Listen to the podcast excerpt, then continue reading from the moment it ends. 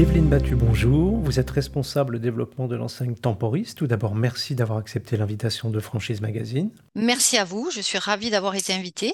Pouvez-vous nous rappeler le positionnement de l'enseigne Temporis sur le marché du travail temporaire? Alors, Temporis, c'est le premier réseau national d'intérim et de recrutement en franchise. Voilà, on est historiquement la première enseigne à s'être lancée euh, sous la forme de la franchise dans le secteur du travail temporaire. Où en est le développement de l'enseigne? Alors aujourd'hui, le développement de l'enseigne, il est en cours. Hein, J'allais dire, on, a plus de 22 ans aujourd'hui d'existence. Euh, il y a des opportunités encore partout en France.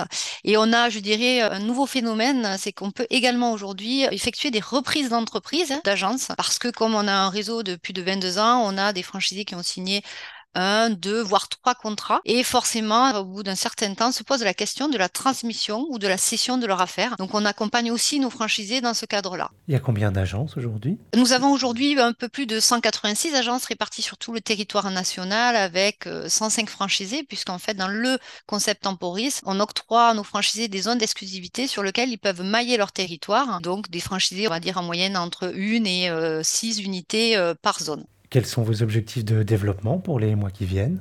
Le gros objectif, c'est 250 unités en 2025 et puis, euh, j'allais dire à plus court terme, l'ouverture fin 2023, début 2024 de la, toute première agence Tambouris Santé. Voilà. Après le test du pilote sur euh, la zone de, de, Toulouse, on va ouvrir cette fin d'année la première agence Tambouris Santé. Est-ce que vous pouvez nous parler rapidement du concept Temporis Santé? Le concept Temporis Santé, euh, c'est un concept qui est dédié effectivement au métier de la santé, puisqu'effectivement, c'est un métier qui est finalement assez différent de l'intérim classique, hein, généraliste, comme on peut l'entendre sur euh, nos agences classiques. Donc, effectivement, on a un pilote à Toulouse.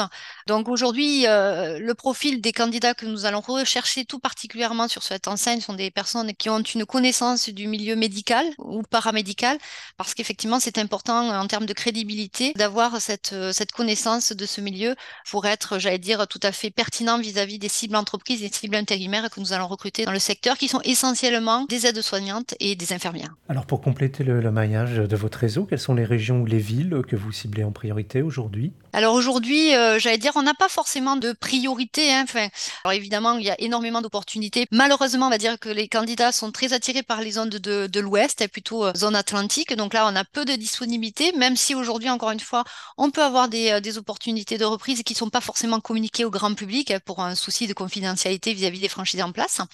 Euh, mais euh, ensuite, on a des opportunités, j'allais dire, un petit peu partout. Hein. Dans le centre de la France, on a aujourd'hui encore Dijon, par exemple, euh, Bourges, sur lesquels on a une possibilité de reprise. Enfin, on a énormément de villes sur lesquelles encore aujourd'hui, il y a des opportunités. Brest, qui est une très belle zone. Enfin, j'en oublie très certainement parce qu'il y en a énormément. Quel type d'emplacement et quelle surface il faut pour ouvrir une agence temporis? Alors, pour ouvrir une agence temporis, il faut entre 120 et 140 mètres carrés parce que ce qui se passe, j'allais dire, au départ, on va ouvrir son agence généraliste. Euh, donc, l'objectif est de travailler tous les secteurs d'activité. Et à terme, effectivement, la plupart de nos franchisés ouvrent une unité euh, expert et cadre euh, qui est dédiée ben, au recrutement très spécifique de profils spécialisés et cadres. donc, ça se fait généralement dans un second temps quand on a, j'allais dire, développé déjà un portefeuille conséquent déjà sur l'activité tertiaire, sur l'agence généraliste. Quels sont les critères pour devenir franchisé Temporis alors les critères, je veux dire, il n'y a pas tellement de profil type, si ce n'est d'avoir de réelles qualités commerciales, hein, puisque effectivement, en devenant franchisé Temporis, votre rôle, ça va être d'aller prospecter les clients d'entreprise, aller à la rencontre des entreprises de votre zone. Donc c'est la première des qualités. Euh, la deuxième qualité qu'on va demander à nos franchisés, c'est d'être de bons managers, parce qu'aujourd'hui, ben, en tant que patron d'une PME, euh, il faut savoir déjà recruter les bonnes personnes. Donc ça, on accompagne nos franchisés à l'ouverture en tant que franchiseur sur le recrutement de l'équipe. Donc on va vous accompagner là-dessus L'idée, ben, effectivement, c'est de savoir s'entourer, de bien s'entourer des bonnes personnes, d'avoir une équipe qui est complémentaire euh, de son profil. Et puis, au-delà de ça, savoir euh, fidéliser son équipe, l'engager. Parce qu'effectivement, si on veut être, euh, j'allais dire, serein sur l'aspect prospection, pouvoir sortir de l'agence en prospection de façon sereine, il faut pouvoir compter sur une équipe qui est en agence et qui va prendre le relais sur le recrutement des candidats et des clients intérimaires. Et comment se déroule la formation de ces franchisés? Chez Temporis, on a une formation qui est assez dense, hein, euh, qui est de cinq semaines, trois semaines de formation théorique à Toulouse et deux semaines de formation pratique. C'est une formation qui est euh, exactement la même, quel que soit le profil, c'est-à-dire que dans une agence Temporis, vous avez trois personnes. Le franchisé qui va s'occuper de la partie prospection commerciale, la référente de recrutement qui s'occupe de la partie sourcing des candidats et entretien, euh, et la référente de gestion ou le référent de gestion qui va s'occuper de la partie paye, comptabilité, agence. Donc pour ces trois personnes qui vont intégrer l'agence, la formation sera exactement la même. L'idée étant qu'on ait des équipes qui soient complètement polyvalentes euh, et qui puissent se soutenir puisqu'on est dans une PME. Voilà. Donc il y a un réel transfert de savoir-faire puisque chez Temporis, euh, les trois quarts de nos franchisés ne sont pas issus du travail temporaire. Quels sont les investissements à prévoir pour ouvrir une agence à l'enseigne?